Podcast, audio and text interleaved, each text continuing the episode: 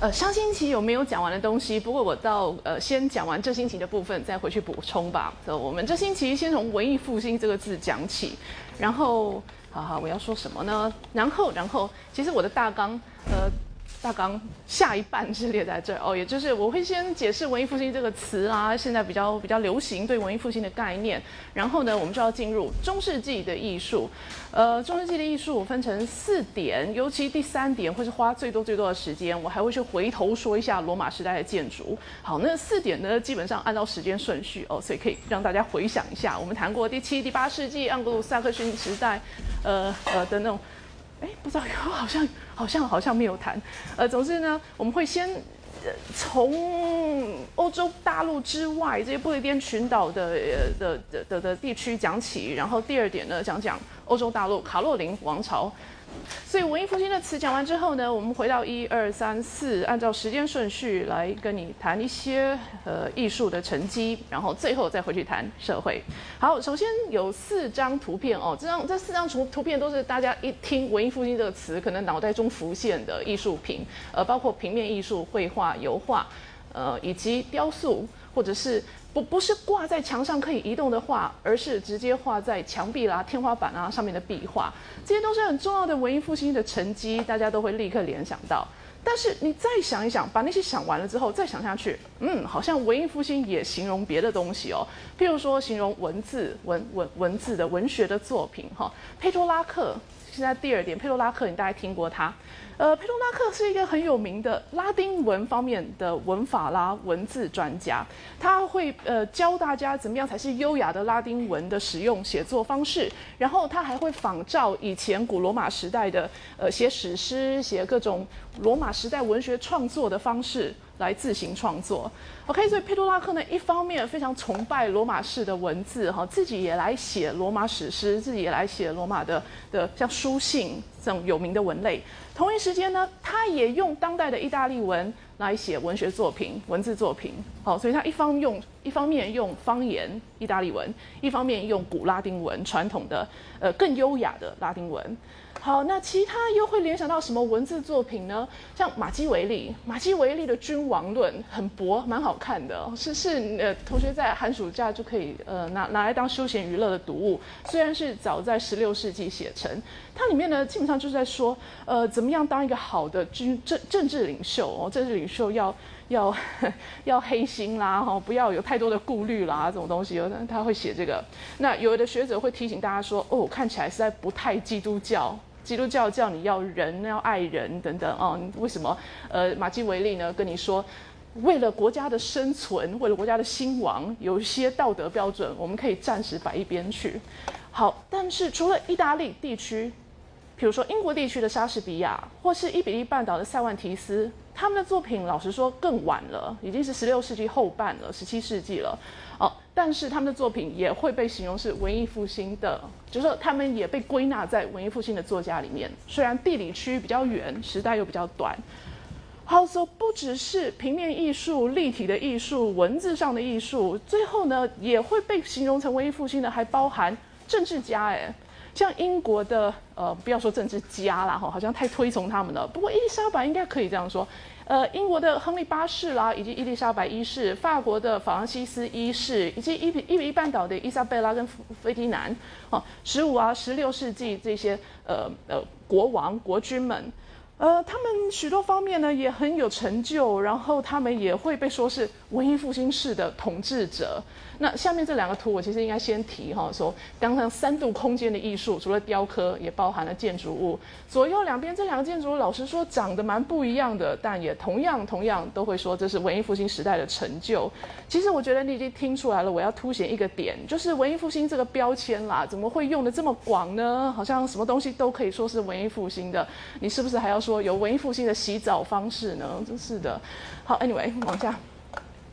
呃，文艺复兴时代的人，十四、十五、十六世纪的，我我们也立刻联想到文艺复兴嘛，十四到十六世纪的人自己也觉得他们很特别哈，他们会认为他们是活在呃一个新的时代，跟过去长久以来的中古时期不一样，更像中古之前的古典时代。OK，他们当代有这样的讲法。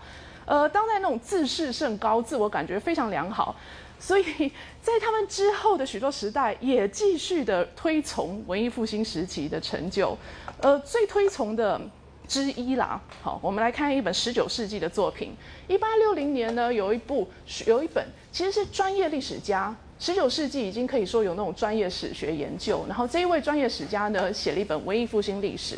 OK，我们说如果文艺复兴是十四、十五、十六世纪，他是十九世纪中哦，然后继续的推崇文艺复兴。他说，那个时代的特色呢，带来了呃个人主义，带来了现代性，现代的开始就是文艺复兴。怎么什么叫做个人主义啊、现代性啊等等哈？嗯嗯。其实现在很简单啦，现在就是这位十九世纪的人士认为，我一个十九世纪的人，我看到我的时代的什么特色，那些重大的特色，从文艺复兴时代就已经开始了。OK，那个那个他用这个字的时候，恐怕就是说一个当代当代的特色，我们这时期的特色，OK 可以追溯到哈十四、十五、十六世纪就出现了。我我先跳出来，我先跳出来告诉你说。随着我们跟十六世纪的距离越来越远，我们可能越来越不会接受刚刚的那种讲法。我们一个二十一世纪的现代的特色、当代的特色，呃，我不知道你会选什么，你选 iPhone 呢，还是什么东西？那些当代特色恐怕不会觉得是从文艺复兴来奠定的。啊，好，那呃，anyway，那个我我那时候我说跳出去讲，来，现在先回来。呃 b o o k h a r t b o o k h a r t 说文艺复兴有一个 individualism，一个个人主义。什么叫个人主义啊？其实就是很意识到我的独特性。哦，整个宇宙天上地下就只有我一个我而已啊！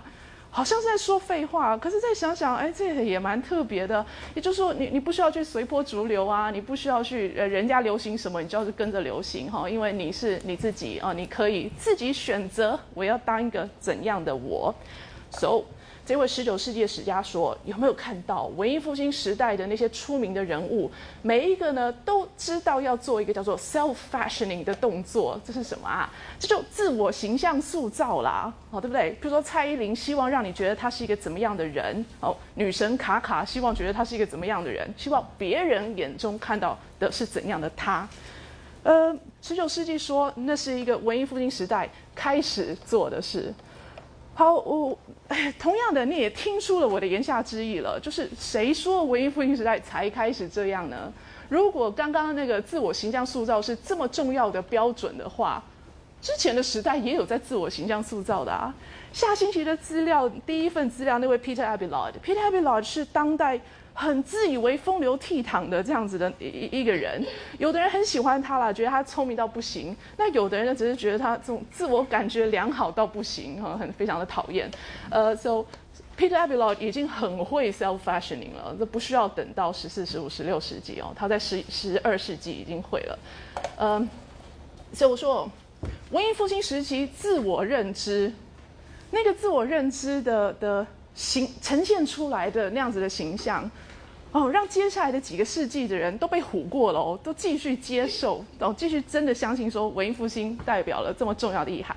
十九世纪呢，呃，写出了这一本接下来都还很畅销的书，继续让你说，让继续让你看文艺复兴时期的人多么的闪亮耀眼。好，不过 but 之后呢，让我们回想一些东西。呃，所谓文艺复兴嘛，这个字你中从中学时代大家就听过了，其这是。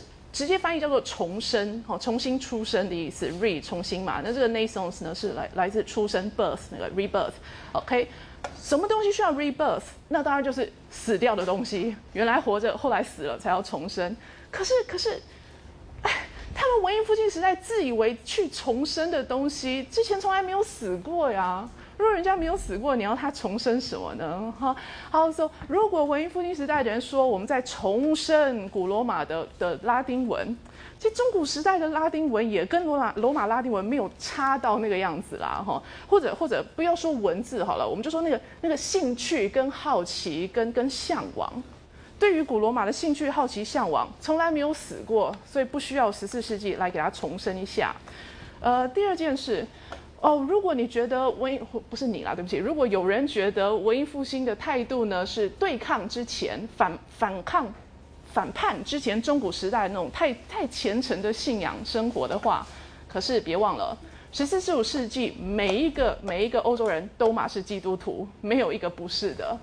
哦，他们很，呃，不管怎么不虔诚，一定都是自以为是基督徒，哈，他们一定是基督徒。好，然后第三点，我刚刚已经呃用许多的图片啊、人物啦跟你介绍了，所谓文艺复兴的成员，那多样性那么那么的高，多样性高到你无法为他们的所有的活动做一个总定义，也就是说。假设文艺复兴的内容是在重振罗马时代的文学艺术的话，首先，罗马时代许多的视觉艺术并没有流传下来。达文西、拉斐尔那些，他们是重新，不是不是重新哈。达文西、拉斐尔他们是自行创造出一套呃视觉语言，他们不是真的真的没有没有什么呃罗马时代的绘画给他们学习仿效啊，嗯，好，然后另外另外。刚刚说，如果文艺复兴你简单定义是恢复古罗马，那我刚刚已经说了，恢复古罗马的绘画这边不太可能。恢复古罗马的文学呢？哦，有人去做啊，刚刚佩多拉克就去做了，没错，没错。但别忘了哦，大家又常常说，文艺复兴时代的重大特色叫做发展方言文学，方言文学的兴盛，哈，十日谈那种东西，方言文学。所以，古拉丁文创作跟方言文学其实是背道而驰，哈，是两个完全相反的文学活动。这两个文学活动，你都要叫它文艺复兴的话，那文艺复兴是什么？哦，你不可能文艺复兴这个大的的雨伞这样子的名词，包含着其实是完全相反的两个活动啊。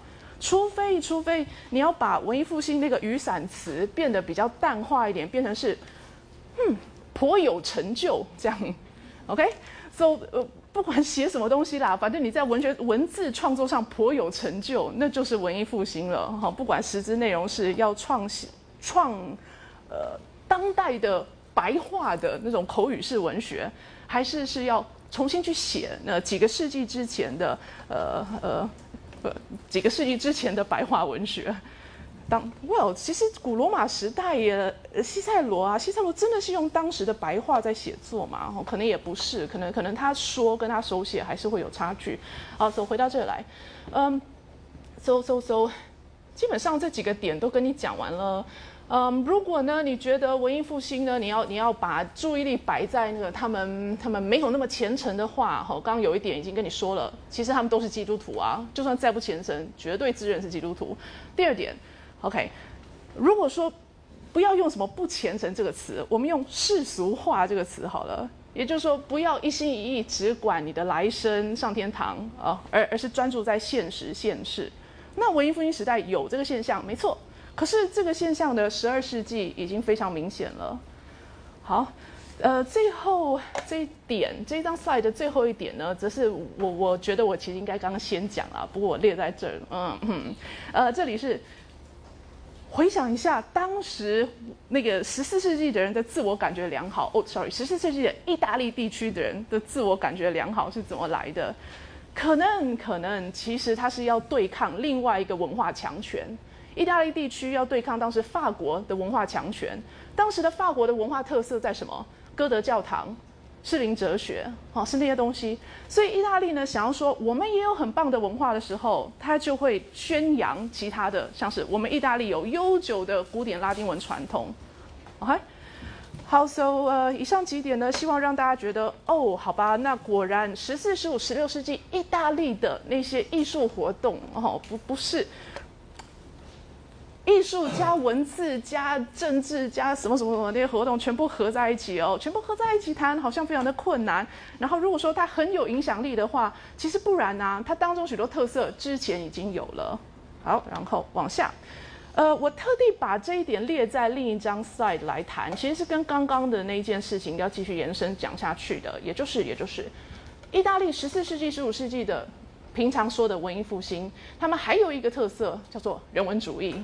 哦，人文主义自然是很棒的哦。我上课也很希望给大家有更多的，呃，这个对这个词的的思索跟跟呃延伸等等。好，so 呃，意意大利文艺复兴好像开始重视人文主义哦，所以是人类历史上很特别的时代。但是呢，你要想想他们怎么用这个词啊？十四世纪的意大利人谈人文主义的时候哦，说的是一种教学的学程，一种教学生教教小朋友的方法，教他们什么呢？用过去罗马留下来的文字作品，罗马的诗、罗马的历史、罗马的那种演说词啊等等等等，来教小朋友怎么当一个好的市民。罗马时代，我们不是说了他们的文化是城市为中心，OK？所以教你当一个好的市民，怎么样有一个符合城市道德的生活，那那当然就用罗马人留下来的文学、呃哲学、史学作品来学习嘛。好，所以就跟。阿尔卑斯山以北的那些法国地区的学者做稍微不一样的活动了。阿尔卑斯山以北的学者正在做，继续在做，像你下星期要读的资料的第三篇，好，继续下去发展，继续下来的发展。诗林哲学当时在阿尔卑斯山以北是流行的，呃呃的学术活动。那阿尔卑斯山以南呢，就说了，呃，要利用古罗马的文字作品来教人如何当一个好公民、好市民。好，so 这是当代使用 humanism 人文主义的时候，他们其实是指那东西。那我们现代人，我们当然可以比较用我们现代人有兴趣的立场和观点来谈。譬如说，现代人谈人文主义呢，尤其现在西方传统的人谈文人文主义，会觉得是，嗯。把神摆一边，把人摆中间。OK，人人是很重要，人是很很有潜力的。我们就好好的当人就好了，不要去想那些神的有神没神的问题啊！你们第一个联想到从小学的那个孔子，不是说呃不与怪力乱神？OK，所以就以人现世为中心。呃，这一点呢，首先嘛，十四、十五、十六世纪的意大利也不是不说这种，不不不是说他们不那样想。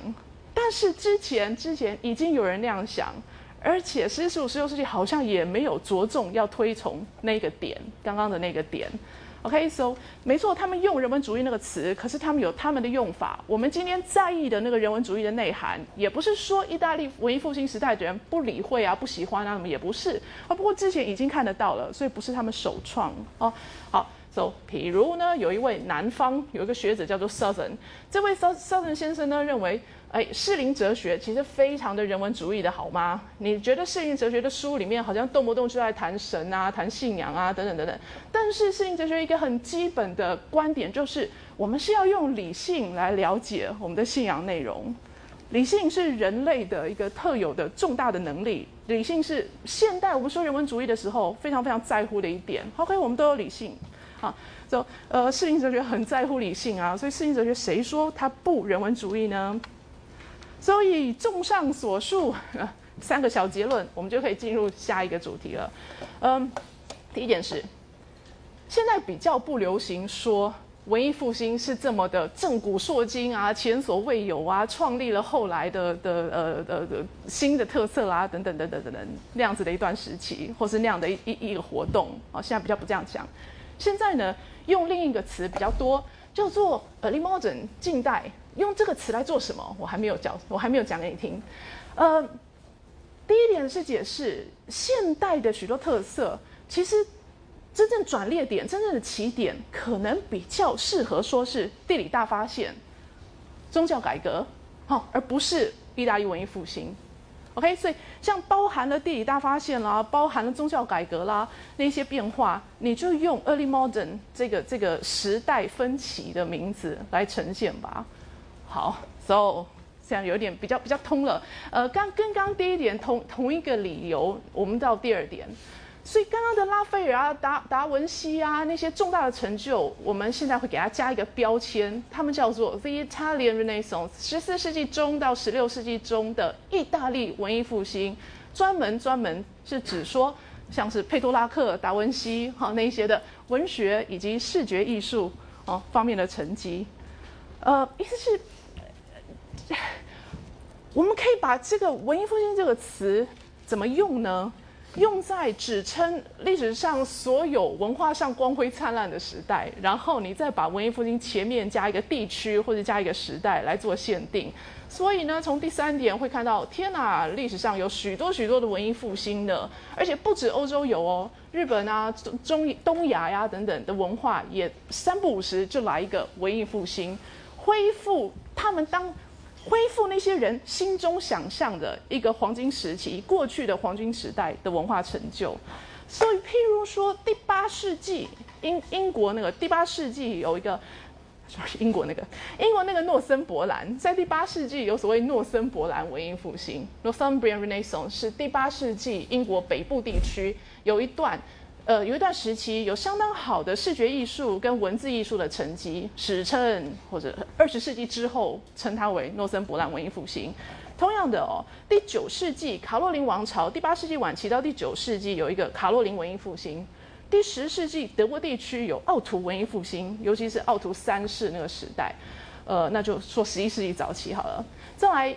更有名、更重要的叫做十二世纪文艺复兴，这词呢是一九二七年才出现。那这个词包含，你看我的第二点跟第三点，也就是我今天这堂课呢以及下星期会谈的，都包含在十二世纪文艺复兴呃所指称的内容，像是大学的兴起啦。大学兴起，我会把它说成是一个学术活动以及文字利用文字来做这种深思啊、研究啊的一个展现嘛。哈，大学的兴起，适应哲学的出现，以及像。呃，罗罗马式的以及哥德式的这种建筑物，好哦，那些合在一起是十二世纪文艺复兴的内容。呃，so 呃，过去唯一被我过去大家觉得文艺复兴就是指的那个东西，那个东西其实现在已经把它缩水缩水到就是指称意大利地区文学跟艺术上的成就。好，那好，so 以上的讨论呢？呃，有一些同学整个听完之后会觉得，那还不是一样嘛？哦，就是一一开始，我我我在嫌弃说把文艺复兴这个词用的实在太烂，最后我的结尾是有好多好多的文艺复兴，那样就不烂吗？对不对哈？有人会觉得我刚刚那几分钟合在一起想，好像什么都没有达成，但我觉得不会呀，因为我带着你想过一遍这个问题哈，你会发现，平常你用一个词的时候，如果没多想。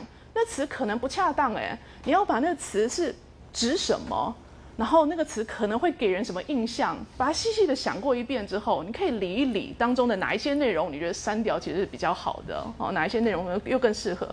但同时我也介绍了十四、十五、十六世纪意大利的呃他们的文化的兴盛，没错，可是那个兴盛也有其局限性，也就是说并没有什么。带来了人类史上最大的突破啦，哦，那样子的成就啊，当然是这这说不上的啦。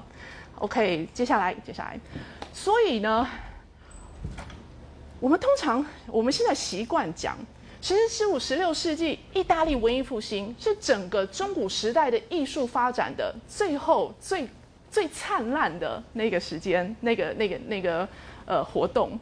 OK，所以我们把文艺复兴想象意大利文艺复兴想成是一个文化艺术活动，然后我们会说那个文化艺术活动其实就是整个中古的文化艺术活动的一部分一环节，好，最后的最后的最灿烂的那个阶段，呃呃。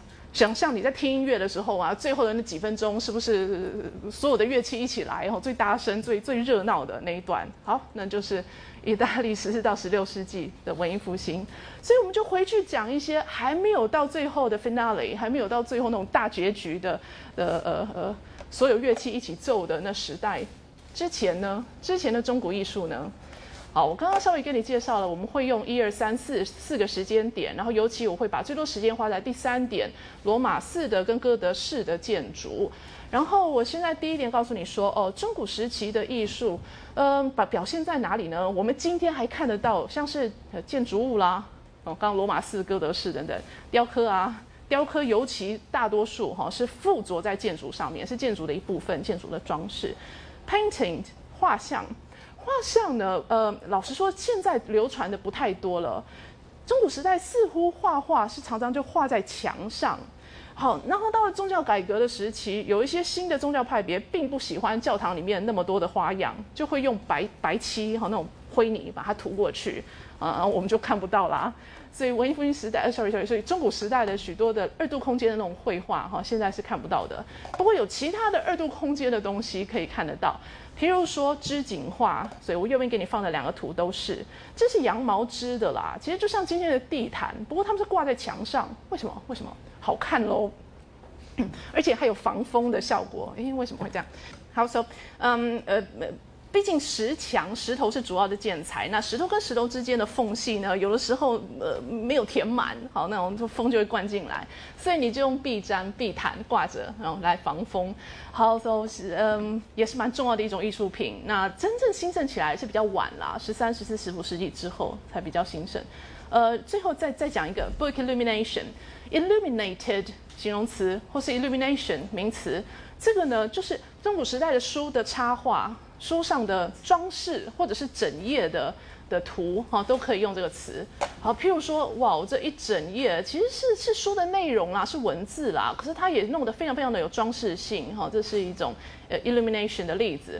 或者呢，就一整页是画图啦。那其他还有在 margin 在旁边的空白之处加相当华丽复杂的装饰的，这个今天不流行了。今天觉得旁边的空白是给读者去写字用的哈，不要做那么多装饰。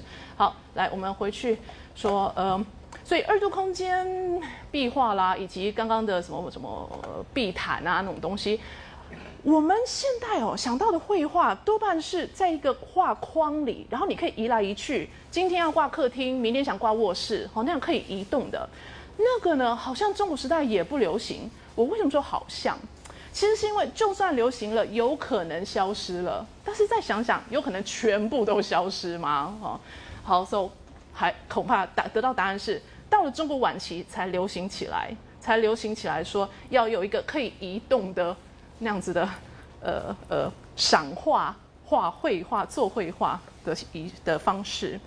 好，接下来进入第一点了。第七、第八世纪盎格鲁撒克逊时期，也就是刚刚说的诺森伯兰文艺复兴，给你一两个代表的东西就好了哈。比如说，呃，现存最有名的这个叫做 Lindisfarne Gospels。Lindisfarne 是它它出产的那个地方，或者说它它被珍藏很久的一个地点哈，在英国北部的地点。Gospels 是什么呢？哦，福音书啦。为什么福音书？为什么这一本这这一册东西？哦，外外壳是长这样，里面的内页随便给你选了一页。好，为什么它叫做福音书呢？因为它就只有新约圣经的那四部福音书抄在里面而已，它不是一整本圣经，它只有福音书，好，并没有保罗书信其他的内容在里面。好，我用一分钟跟你啰嗦这个，我是在做什么？我是告诉你。圣经蛮大部头的，在当时抄一整部圣经是一个很昂贵的事情，所以我们很很习惯整个圣经就写在一本里嘛，或起码整个新约圣经在一本里嘛。哦，不过中古时代呢，你会看到有有这种分散在不同册子里面，可能就是福音书而不是 The Bible 哦，这样子来写成一册。好，来再回来看看这个装饰品，呃，其实是约翰福音的第一句话，呃，我用我很烂的中文翻译来跟你说。是一切的开始是出在出自于一段话，那段话呢是来自神，其实神就是话啦。OK，我说的翻得很淡啊，这样是 In I N P R I N C I P I O E R A T V E R B U M，所以大家目前为止觉得怎样？勉强还看得懂了哈，你会以为这是 B，但是事实上它是 P。哦，不过第一次知道了之后，下面都不会再弄错了。OK，所以是是看得懂了。真正的 B 是长这样，这样子，嗯，头头大下面小哈。然后 U 长这样，OK，so 呃基本上是可辨认的，只是有一些有一些你要另外去去记一下哈，跟现代的不太不太相同。好，那么我我其实主要是呈现给你看，说你你可以他们愿意把一句话写成。老实说是在装饰，同时又可以告诉你说，哦，这是新的一个章的开始，好，新的章节的开始。好，另外一件呢，有没有发现它的装饰法是什么？就是这样纠结纠结在一起的线条。为什么觉得这种线条很有装饰性呢？尤其又用不同颜色去交错，我为什么觉得这样很美呢？啊，可能是依据他们的金属工艺吧。所以右下角。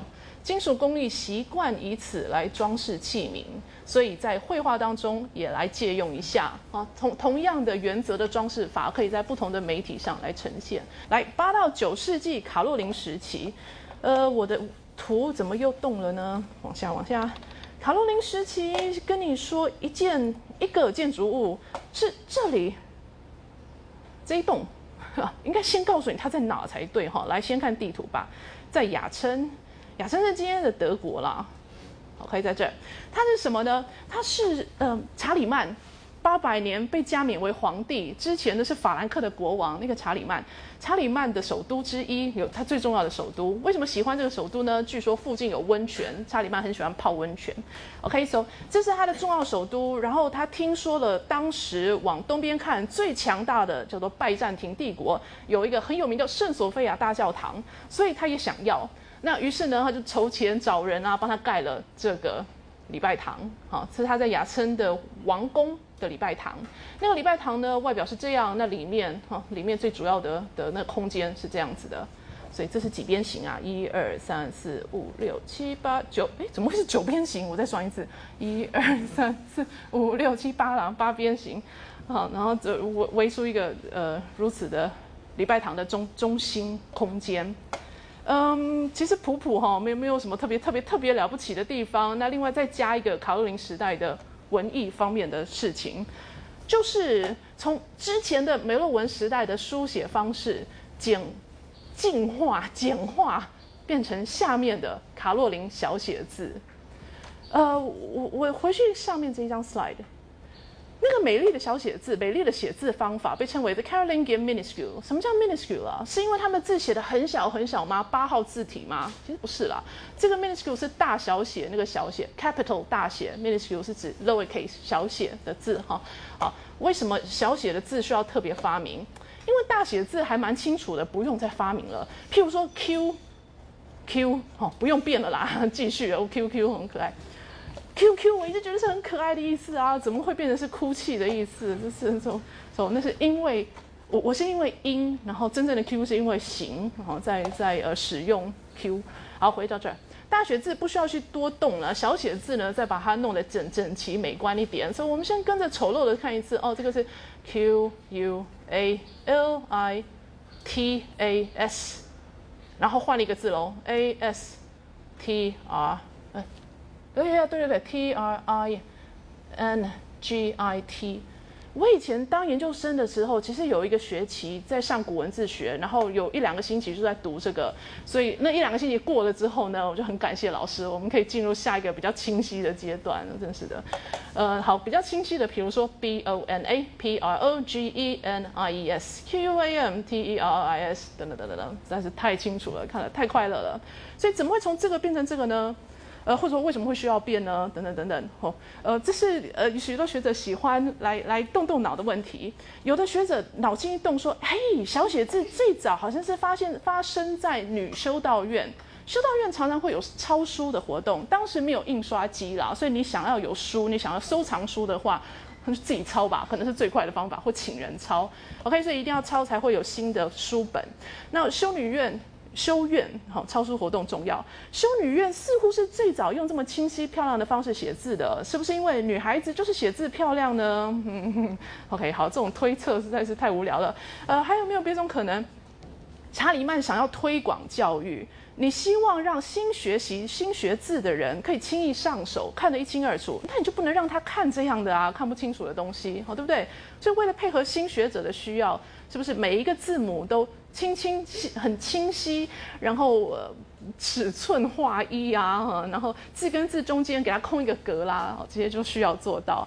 所以一方面你看到好像是变清晰了，而另一方面呢，似乎是因为是读者的能力降低了，所以你非得清晰的给他写。就像你写草书来给我看的话，我绝对看不懂，那是因为我我在那方面没有训练，没有能力哈。OK，所以从这一点再继续想下去，哈哈，还有一件事。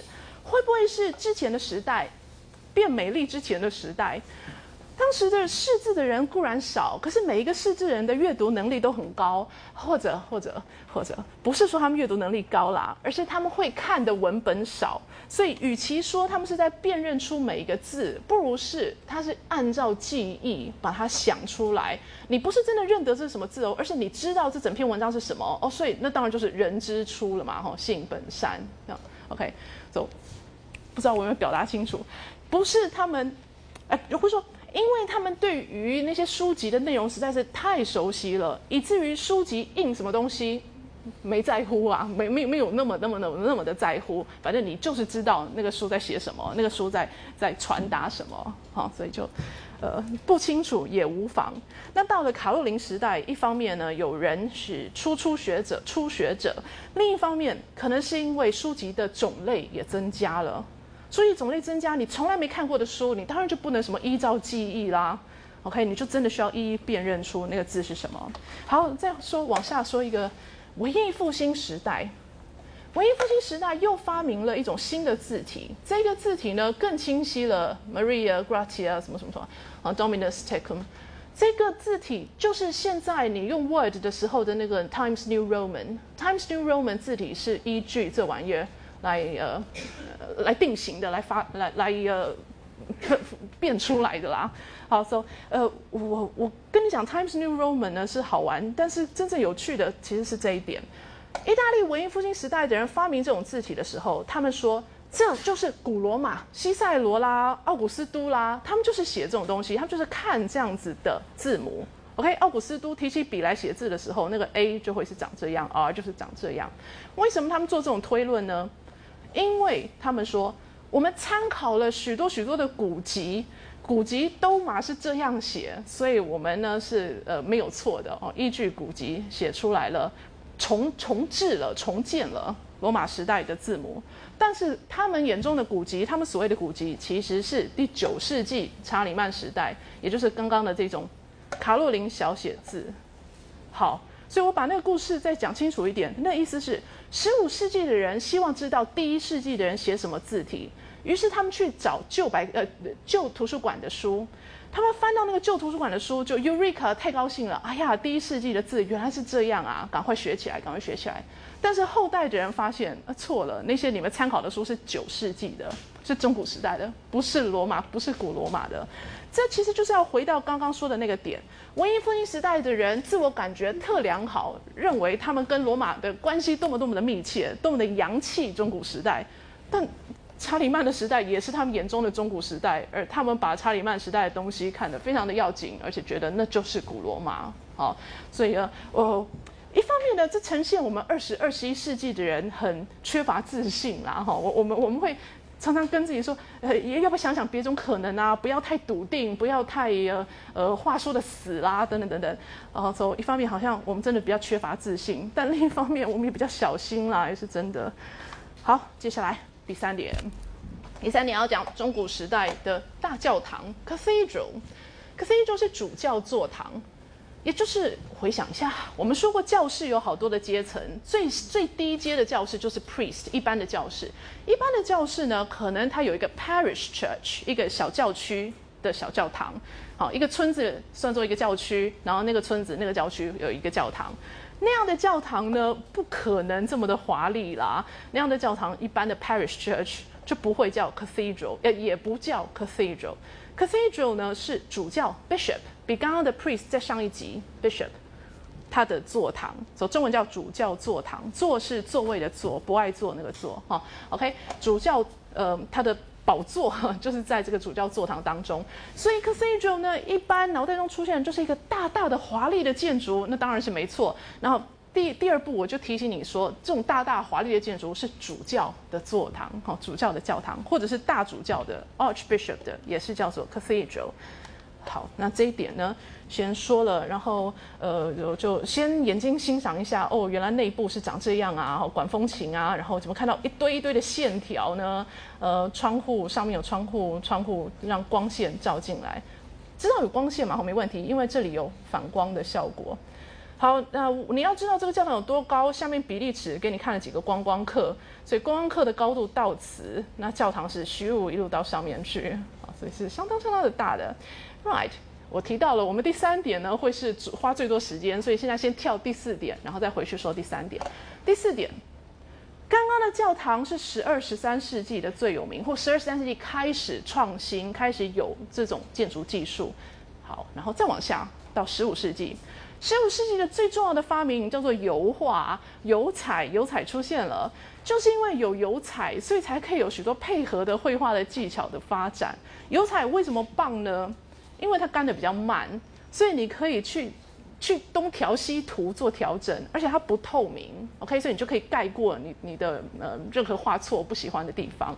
好，走，你可以细细细细的去给它磨，你可以画的很很很呃精致的笔触画的绘画表面非常的平，或者你也可以很很豪迈的那种大坨大坨的油彩给它涂上去，让你的呃你的绘画呢，除了自己去给它弄明暗对比之外，还可以考虑到光线打上去之后的反射效果。好，所以油彩是一个很可爱的媒媒体。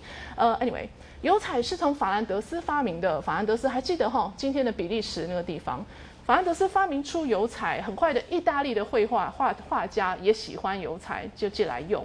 第二件事，我们说了有油彩之后，你就可以随意的去练习。呃，哦对，刚刚还忘了跟你讲一点哦，中古时代没有油彩之前，他们的颜料是比较稀的，比较比较薄，比较稀，然后是用羊毛什么羊毛，鹅毛，对不起，鹅毛笔去给它。涂上去和刮上去的，刮上去的哈，鹅毛笔我这边没有涂，但是大家电影中都看过了。所以你用鹅毛笔来画图的话，其实蛮麻烦的。你就是在画一线一线一线一线一线的，给它慢慢慢慢的涂满。然后还好那个颜料湿湿的啦，所以就会就会留在一起哈。然后你你就把这一块的颜色给它着上去了。好，总之不像油彩，也不像今天的油画，但是更加的不像今天的油彩，或或者十五世纪的油彩。好说，我说可以练习各种技术。一个重要的技术呢，叫做呃透视法 （linear perspective），中文应该就翻透视法。透视法是要做什么？要表现立体感。怎么表现立体感呢？就把所有你眼睛看起来其实是平行的线，或者说理论上是平行的线啦，你把它画的好像他们最后会交到某一点，那个点不一定要在画面中央，你可以交画在画面的别的地方都无妨。好。平行线好像最后会交在这一点，如此来制造三度空间。其他的新发明呢 c a r o s c u r o 是今天也还用的意大利文，很通用的意大利文，就是明暗对比。用明暗对比也是制造立体感、制造戏剧戏剧效果、制制造真实感哈。这些像下面这个是卡拉瓦乔的画，卡拉瓦乔是那个黑明暗对比一个有名的作作。有有名的画家啦，但并不是文艺复兴时代哈，他时期比较晚。好，我只是要给你看那个明暗对比，你看整张画在这儿有几个亮点跟许多许多的黑影，对不对？那那个亮点跟黑影的对照呢？呃呃，他就画家就可以来带领你的注意力，哈，跟你讲说，哎，注意一下我的打光的地方，耶稣的右脸啦，然后四十五度角的右脸啊，呃，一只鸡啊，哈，桌面非常非常的亮。呃，好，走，再来。Human anatomy，哎，应该小写，我不知道为什么大写。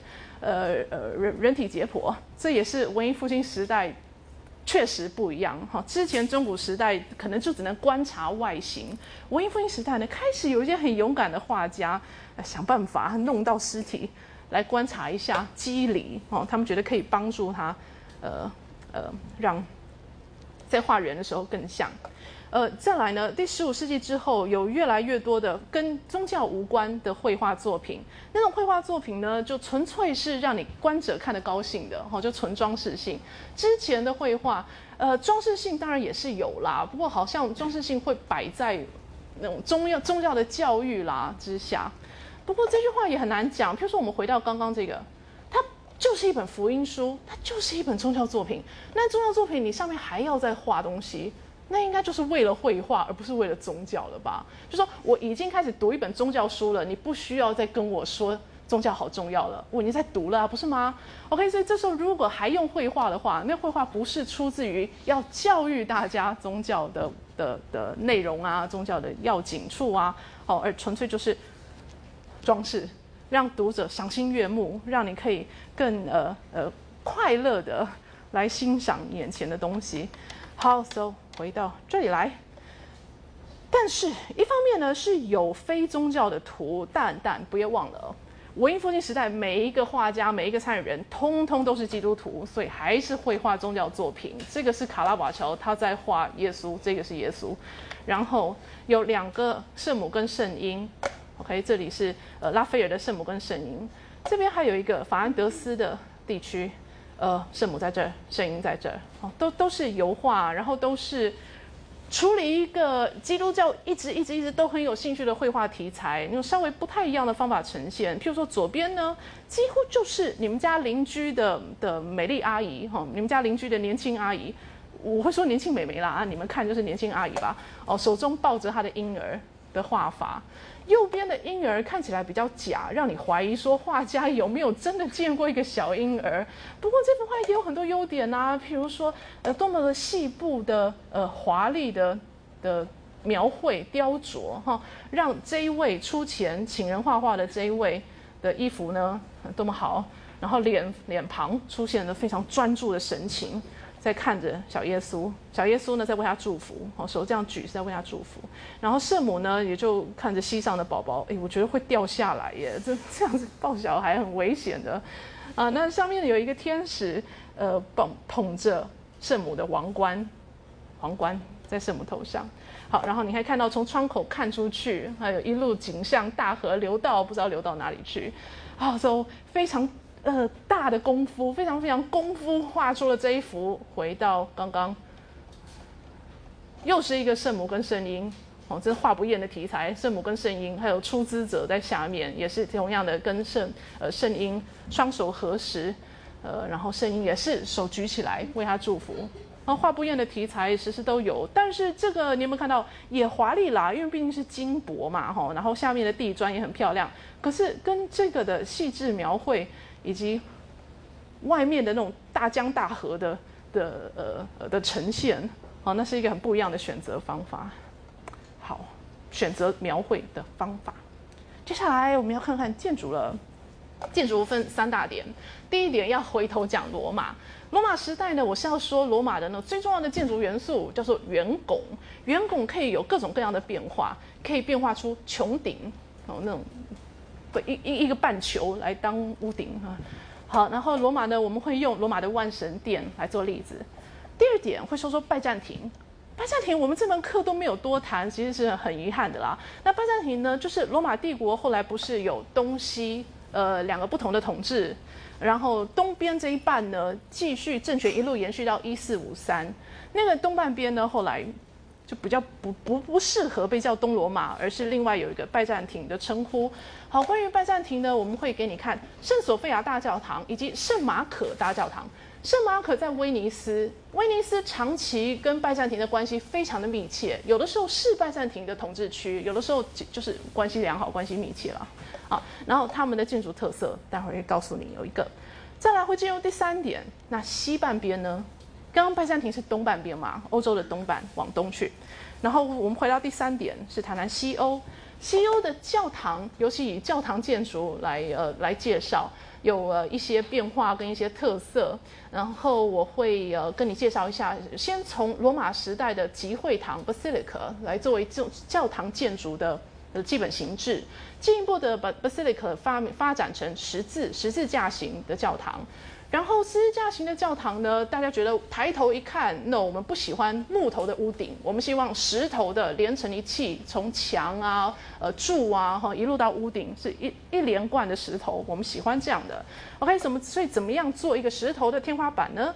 呃，研究研究，然后十一、十二世纪，十一、十二世纪流行的叫做罗马式的，到十三世纪有新的哥德式的。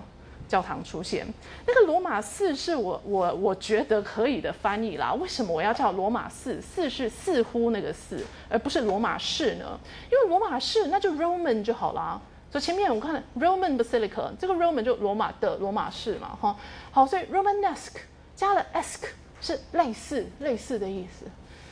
于是呢，我就饶舌给你翻罗马寺的，好，罗马市、罗马寺、哥德式，嗯。有的有的时候，大家会有一个印象哈，觉得哥德式才真的展现中古，哈，哥德式展现出中古时代变得有钱，变得在呃建筑艺术上要有自己的新发明。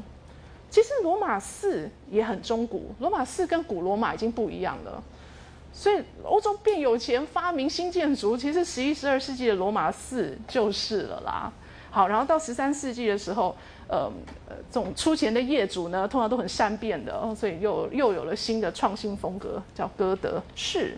好，接下来是图片，图片，嗯，罗马的建筑最重要的元素叫做圆拱，圆拱是很棒的哦，圆拱的承承重力很高，所以你可以这样一重一重一重的圆拱这样叠上去，大家会站得非常的稳，而且你不用担心说，哎，一个圆拱的话好像高度有限。因为你又往上叠嘛，哈。好，走圆拱非常的有用。好，我们先下课再回来看圆拱的其他妙用。我们说呢，罗马人喜欢圆拱，圆拱叫做 round arch，round arch，round arch 呢，如果你用一排圆拱的话，其实你就制造了一个 tunnel，哎，真是很可爱。如果你把圆拱转三百六十五度的话，你得到了什么？得到了罗马万神殿。罗马万神殿呢，是一二六。应该没记错吧？好，就是西元第二世纪的时候盖成的罗马万神殿呢。你看它的剖面图，其实它就是一颗球，可以稳稳的放在其间呢。哈，也就是说，你可以想象，呃，它的高度跟它的长度啊，其实是一样的，对不对？球里面直的跟横的，是距离完全相等。OK，所以一个一颗球可以镶在其中，但我们其实不是要关心的球，是说你看它的建筑呢，用用行话来说就是 dome on a drum，dome 穹顶 on a drum，下面有一个圆柱。OK，所以万神殿是给人一个什么感觉？一个一个很规则、很规矩，哈，这样子的的的几何的印象。往下，现在说的第二点了，拜占庭的。OK，所以我们回到刚刚罗马，我是不是需要再快速跟你说一次？罗马的建筑特色叫做 round arch 圆拱，圆拱的妙用无穷。圆拱拉出一条之后，简直像隧道一样。Barrel vault，啊，那个图再回来看，像这个教堂的屋顶、天花板，sorry 是天花板，天花板看上去，这个东西是怎么制造出来的？啊？其实就是。一条圆拱嘛，对不对？你把圆拱拉长，就能够制造出如此建筑了。我刚刚是用隧道来做比喻。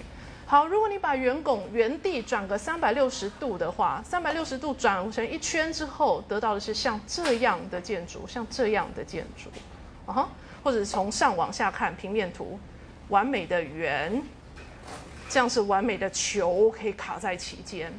好，罗马人对他们的万神殿非常的得意的哦。往下看看东罗马拜占庭地区，在第六世纪的时候开始建的，被称为圣索菲亚大教堂，现在已经是一个博物馆了。好，原来是圣索菲亚大教堂，后来当土耳其人统治这个地区的时候，就把它改成呃一个一个清真寺。那现在土耳其呢？土耳其是不想要以宗教立国，土耳其想要一个世俗的国家，所以又把它改成一个 呃 museum 一个教堂。好，然后圣索菲亚大教堂来看一下地图，它在这里。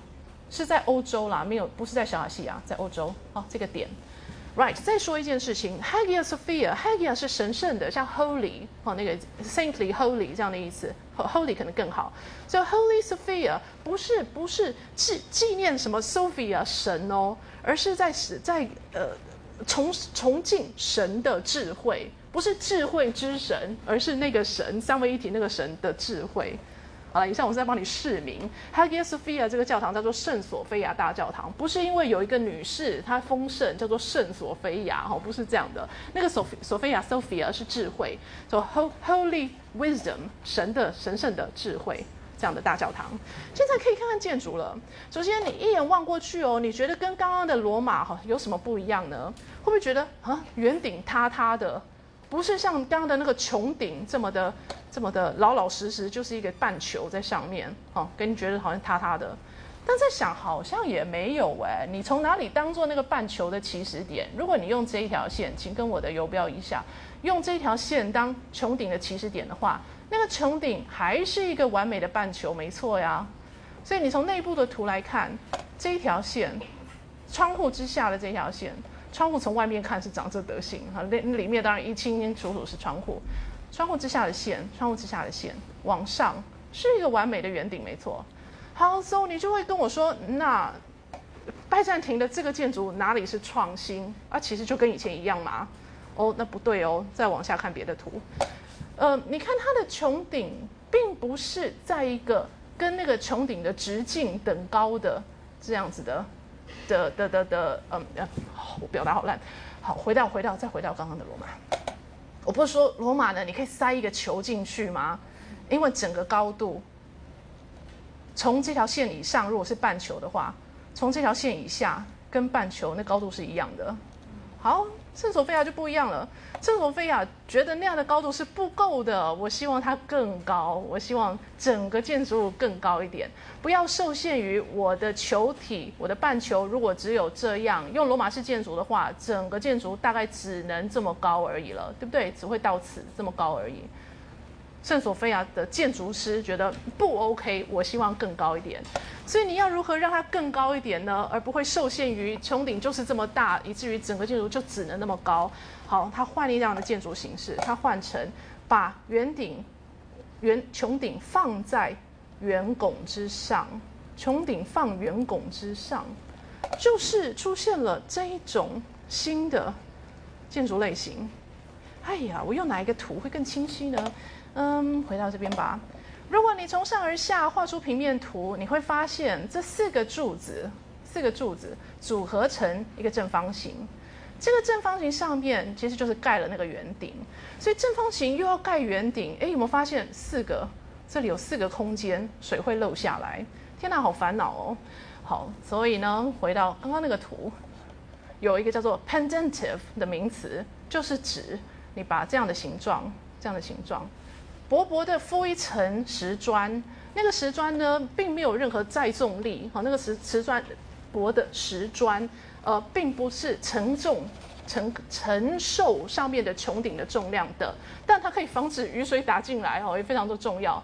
真的承受穹顶重量是靠四个像这样的点。OK，所以刚刚的那个正方形，其实你就利用刚刚的那个正方形的空间，做出四个圆拱，罗马的圆拱。圆拱刚不说很能够承重吗？所以就靠这四个圆拱的四点、四个顶点，就可以支撑起上面的穹顶了。好，顾德正，好，四个四个圆拱，四个圆拱，以这四边盖出四个圆拱，以这四个柱子支撑四个圆拱。四个圆拱之上呢，圆拱的四个顶点会是在这嘛？一二三四，然后再支撑起上面的穹顶。OK，那是拜占庭建筑的最重要的特色。接下来我们可以看另一个拜占庭建筑，它呢在这里，这叫做圣马可大教堂。你觉得圣马可大教堂啊，这样怎么是刚刚的的那个建筑特色呢？我如果说所谓的拜占庭建筑特色是这个东西，a pendentive on four arches。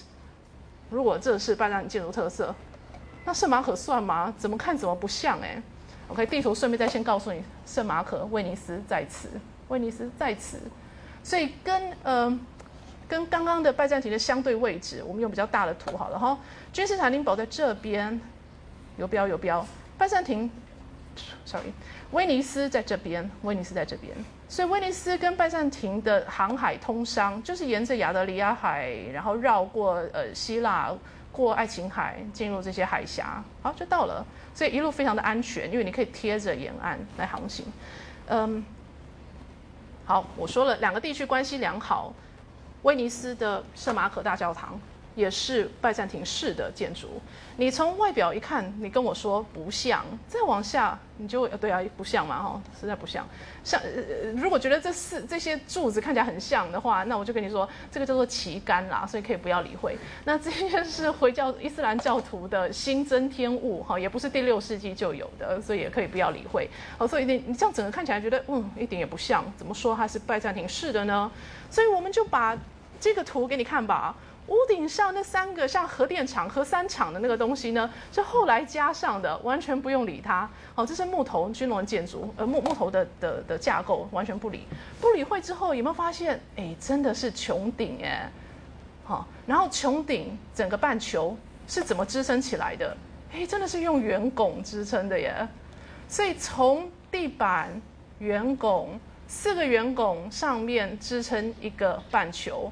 半球和圆拱之间有一个怕水漏进来的空间，没关系，我们在石材敷一敷。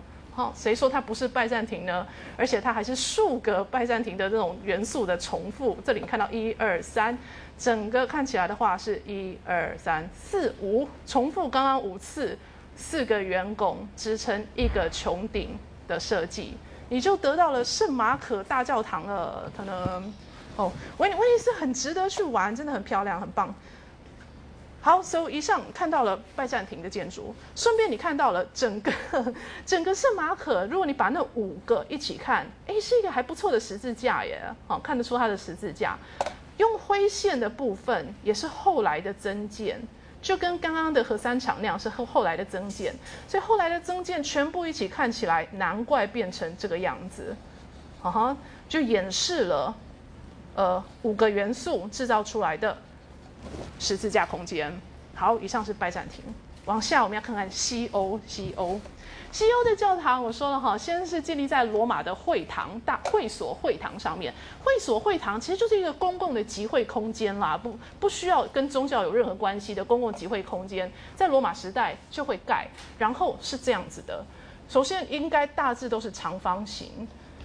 第二，那个长方形里面呢，会平行的，最少平行的给你两排柱子，做什么呢？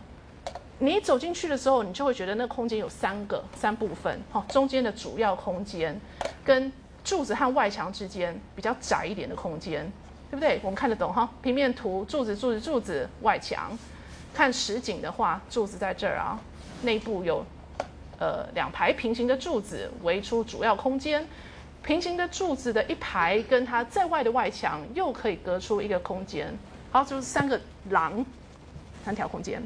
另外，不只是从内部看，哈，可以有这种变化。你从外部看，看看下面的图，下面图画的有点 clumsy，可是我希望可以呈现。这里有比较低层的屋顶，怎么说呢？中间有一个二层楼的感觉，像是二层楼，旁边有看感觉像是一层楼。我们回到刚刚的平面图，感觉像是一层楼，就是外墙跟呃柱柱子之间，好，外墙跟柱子之间，大概到建筑的一半高度，整个建筑的一半高度就制造出一个屋顶。所以也是说，如果你走到墙之内、廊之外，哈，你走到这一条这一条的话。哦，对不起，我今天的课都要一直请你看着我的游标。当你走到这个窄窄的空间，这个窄窄的空间的时候，你抬头看，天花板的高度只会到此而已。如果你走出了这个柱子，走到比较宽广的正正正式的这个空间的话，哦，走到这个正廊的空间，抬头看看到的天花板会比较高，就像跳到这个图，中间的天花板是高到这里来，比旁边的要再高一层。OK。如果说这个图不太清楚的话，没关系，我下面还有这张图左下角的图，则是不安于只有两排柱子了。我打算弄个四排柱子。有四排柱子的好处或者的结果是，人走在里面的时候，你觉得空间总共有五个，中间的主要空间，旁边各有两个次要的空间。OK，你有五个空间。再来，从天花板来看，可以有三个高度，最中间主要空间天花板会最高。再来，比较左侧的两排柱子，左侧两排柱子之间可以支撑第二个高度的天花板。最后呢，最左边的柱子跟左边的外墙之间又有了第三层高度。好，就让你的空间更有变化，而不是就是方方整整一个方块，让人觉得蛮烦的。好好，so 这叫 basilica。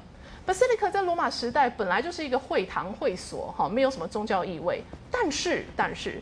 当基督教变成合法宗教，当基督教想要盖一种正式的教堂、教会建筑的时候，他们觉得集会所很恰当，不想要盖罗马的神殿，不想要盖希腊式的神殿，他们想要集会空间。集会空间呢，就代表说，呃呃，教士啊、神父啊等等哈，可以在前面跟大家报告、跟大家讲、宣告各种各样重要的事物，正如罗马的官员跟罗马人民呃报告一样。好，所以重点是许多许多让人站立啊，一起来听话的的的的空间啊，而不是像呃像像什么呢？像神殿这个这个主要主要空间是被神像所占据。接下来，四方形固然可以用屋顶高度做一些变化，也蛮好的啦。不过有人呢想要精益求精，所以刚刚的那个四方形之余，帮他再加。左右跟上面，也就是制造出一个十字架来。十字架当然对基督教的意义重大。耶稣处死的方式，哦，虽然虽然罗马有许多处死的方式，幸好幸好耶稣是十字架处死。如果你让耶稣用被吊死的话，基督教的重要的标志就变成了一个绳子，哦，那多么的惨啊！十字架还蛮好的。哦，以上的这种无聊的的推想，嗯，再来哦，十字架我们说意义重大。可是大部分的欧洲的十字架教堂、十字架式教堂都是躺着，怎么会这样呢？耶稣其实是正着被吊死的，为什么？哦，被被被钉死的，为什么教堂用躺着的呢？答案是，哈哈，因为整个教堂最神圣的地方是它在这一边，耶稣十字架那个头的那个部分，那个最最神圣、最重要的部分呢，又要对着耶路撒冷。你想想，西欧跟耶路撒冷的相对位置，哦，难怪难怪欧洲的教堂多半都是这样躺下来的。所以，如果你是在耶路撒冷以南的地区要建这种形制的教堂的话，哦，那就可以立起来了，不用躺着了。好，那个啰嗦的话讲完之后，再回来说几个专有名词。这个耶稣的手啊，右手、左手的所在的地方叫做 transept，t r a n s e p t。最东边比较神圣的地方叫 chancel，c h a n c e l。回到主要空间，整个主要空间叫做 nave，n a v e。你想到什么？你的肚脐。蛮正确的想象，耶稣的肚脐可能也差不多在这，不过那不是主要的理由啦。Nave 在罗马时代跟 Navy 哦海军啊船啊那个是有关系的，所以正就像教堂是一艘船带领着大家到彼岸去嘛哈。然后我们有提到这个所在 Nave 的所在是利用本来的 Basilica 本来的会所，所以可以看下面这张图了。下面的图就表现出来给你看，说有呃平行的两排大柱子，以及柱子之外有外墙。好，整个是 nave。transept 呢，如果你不安于只有两个，你可以帮耶稣再给他一对一对手。OK，所以它有呃两个 north transepts 和两个 south transepts，可以复杂到这样。基本上也是一个十字架，可是有两条横的呃呃的设计。好，这张图我们就先注意蓝色部分就好了，粉红色的部分先不要理它。接下来，接下来，刚刚不是跟你说有天花板的这件事情？天花板的所有的建筑都需要有啊，否则大家不就淋雨了，很可怜的。但是传统的 basilica 的天花板呢，抬头看的话，它是用木头、用木材来制造。也不是说不行啦，只是如果你主要的建筑是用石头，好一块一块石头砌成的话，你会觉得石头之上木头，嗯，有一点突兀。所以他们的新一代的设计师呢，觉得希望可以让一块一块的石头继续往上延伸，整个天花板也都是用石头所构成，好，整个教堂看起来就是连成一气，更有一体感，更美丽一点。可是你要如何让？呃呃，下面的石材一路变成天花板，而天花板不会塌下来呢？石头很重哎，要怎么让它不塌下来？首先回想罗马时代的美丽的重要的圆拱，圆拱拉成一条，好，你得到了教堂的基本建筑。但是有一个缺点，就是你不好打洞来做窗户，哦，变成一个没有窗户的呃隧道一般的空间，不太好。再往下想。哎，可是哦，我们他们罗马人呢，在挖下水道的时候，他们会先挖下水道，然后里面再用石材啊、砖头啊等等，再加强那个那个下水道的呃的结构嘛，哈。好，所以下水道和下水道一定不可能就一条啊，一定会有交错的时候。为什么下水道交错的时候没有厚重的墙支持，而上面的顶又不会塌下来呢？OK，所以就想了一下，对耶，当你水道隧道交错的时候。真的是没有什么墙来支撑，只靠着四个点、四个柱。好，你靠着这四个柱可以支撑上面整个结构，所以这就把它呃把这一点用这种方式来示意。请看现在下面这张图了。下面这张图真正需要的只要柱子即可，柱子和柱子之间用圆拱来连接起来，圆拱呢你就支撑住了整个天花板了，你就制造出了天花板来了。那圆拱和圆拱之间又有空间，这些空间你别紧张啊，它不需它，它没有什么，没你可以用很轻，没有什么重量的材材料，好像薄薄的敷一层在那儿，薄薄的架在既有的架子上，哦，薄薄的给它摊在敷在既有的架子上，呃，像做风筝吧，哦，风筝那个竹签做好架构之后，你再敷一层纸，或者看你的风筝喜欢什么材料。好，现在出现一个小问题，如果我们要圆拱，圆拱圆圆圆圆的缺点呢，或者优点呢，那高度就限制住了嘛？或者说高度就呃，我我应该怎么表达好？好，假设你都是以同样的同样的起点出发的话，好，你有两排柱子，两排柱子大部分回到刚刚这边，两两排柱子的间隔，哎呀，哪一张图最好呢？啊，我们就我们就用这两排啦，中间这两排，中间两排柱子间隔间隔间隔应该是一样的。这时候呢，你想要做圆拱的话。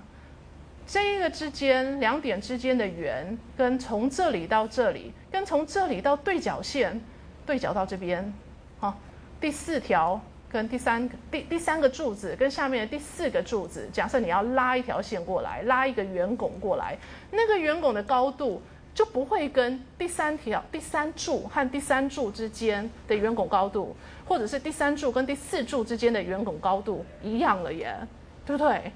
好，辛苦哦，就 就数学太烂的结果。好，怎怎么办呢？有一种可能的方法，你就从不同的基础点出发吧。你知道那个对角线的圆拱，对角线可能会出出现一个比较高的圆拱，那你从比较低的地方就让它的半半圆开始画。所以这是一种解决之道。但是呢，再想想，我们有没有一个更方便的方法？那就是不要再执着于圆了，你不要不一定要画一个半圆。如果说不执着于圆而改成用尖拱的话，那你就真的不需要理会或者不需要在意柱子之间的距离怎么样了。哈，你用一个尖拱的话，那个柱子多近多远都没关系啊，你就可以调成上面的高度是能够搭配的。Right。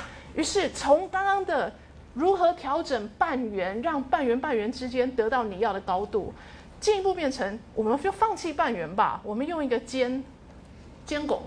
尖拱的高度呢，就更有弹性。OK，所以从半圆到尖拱，其实就是从罗马式变成哥德式。好，所以那是一个风格的改变啦，建筑技术的改变也是有哈。不过主要是选择，就说业主选择说，不不需要给我圆了，我们来选选，我们用尖吧。同时建筑师也觉得，与其去执着圆的调整，我们不如用更有弹性的尖来做歌德教堂。好，so。哦，好，还还还看得出来，所以这个教堂的，呃，呃呃，里面的圆拱是它，它是一个罗马式的教堂，所以它基本上看起来就是一个隧道一样的，都是圆为主。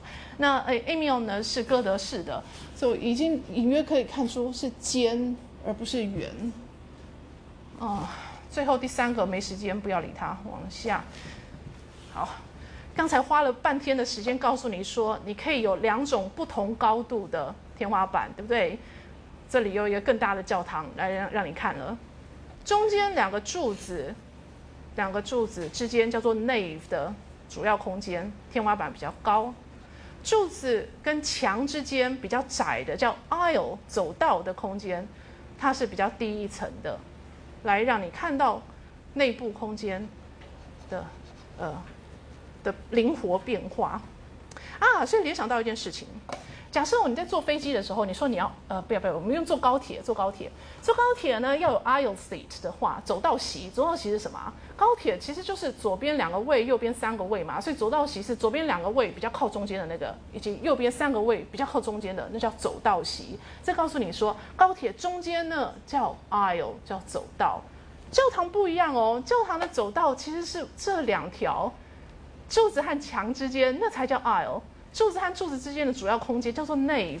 所以不是有人说婚礼呀等等，然后新娘子结婚，新郎通常已经在前面等，那新娘和新娘的爸是要 walk down the aisle，那是错的，他们是 walk down the nave，好吗？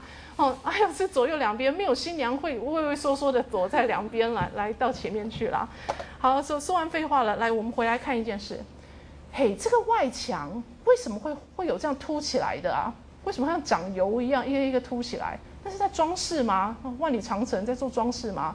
其实不是诶，因为哦，这样子凸起来的地方，就是你从外面看那个建筑，它真的是，真的是有一个结构在耶。好，这边是所谓的外墙，外墙呢，有没有看每隔一段距离就给它凸起来，又进去，又凸出来，又进去，又凸出来？勉强可以看哈，这叫凸出来进去，凸出来进去，也就是呈现出刚才的。这样一颗一颗油的地方，好，不要叫人家油。Anyway，那个呢，用它真正的名字，它叫 buttress，buttress，在这儿，b u t t r e s s，buttress 在此。buttress 你不会只跟第一层同样高度，你会做的更高，然后你会用一个叫做 flying buttress 会飞的 buttress，中文叫做飞浮壁，来支撑中间的更高的那排柱子。所以外面这一个一个一个凸起来部分，应该是搭配着里面更高的同等距哈，里面会有一排柱子，里面有柱子的部分，现在换这张图了，里面有这样长高柱子的部分，相对应的在这个地方的外面会有 buttress，外侧看来是如此，用平面呃用用了呃黑白的图看起来会是如此，so buttress flying buttress。也是哥德式教堂的一个重大的特色跟成绩。为什么需要这样呢？一方面可以让里面的高高高耸的哈这些柱子，呃呃更稳定一点。那同时呢，好像又可以有防风的功能。据说我们看这个图，可能更可以看到防风功能。这些 fine buttress 呢，会让风不会直接的吹你的呃你的玻璃。虽然后来有有工程师去估计啦，觉得说真的风再大也不会有出也不会出问题。不过中古时代的工匠会担心啊，既然会担心呢，那我们就做这样的设计吧。OK，支撑上面的高度、重量，同时又可以阻挡这里的风墙。好，所以我有更多更多的 flying buttress 的图。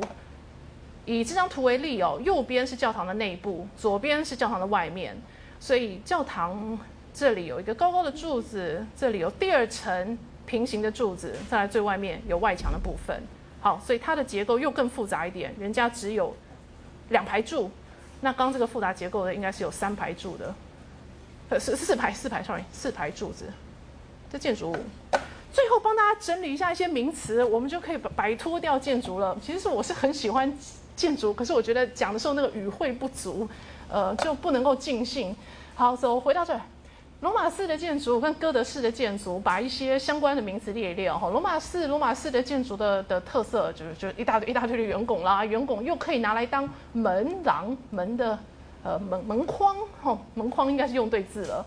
呃，round arch 圆拱可以用在门框上，可以用在像这样子。对不起，这是一个尖拱啦哈，只是我是说它可圆也可以用在这里哦，上面的是圆的，圆拱的元素处处可见。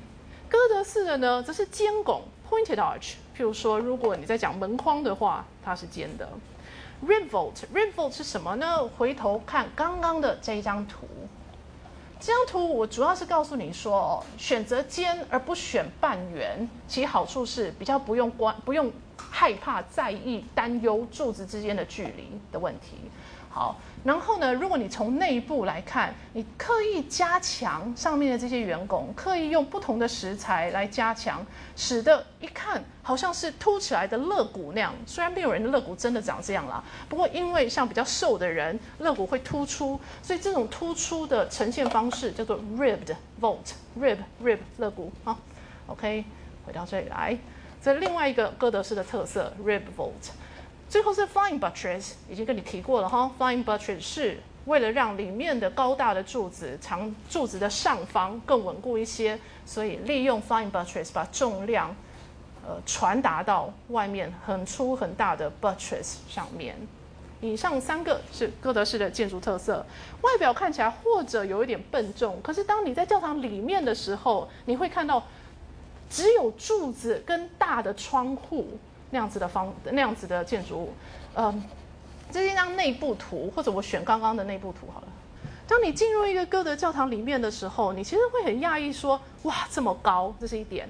第二点呢，你会发现教堂里面好像很多的线条，那个线条呢就是柱子，好柱子构成一路延伸到天花板上的这样子的线条。线条和线条之外就是窗户了哦，大片大片的窗户。所以进入一个哥德式教堂，真的是一个蛮蛮特别的体验。尤其天气好的时候，如果是阴天比较没感觉。天气好的时候，那种光线涌进来，呃，如果又是彩绘玻璃的话，那非常难得的体验。走哥德式教堂呢，给人感觉哈，怎么就像一个轻盈的蜻蜓那样子。整个都非常的精巧轻盈，虽然虽然它是大石头建的，就是这种对照，石头本来是一个很重的东西，可是它可以用石头建出一个空间感，是轻盈轻巧的。好，走相当相当的了不起。以上是建筑啊、艺术啊的部分。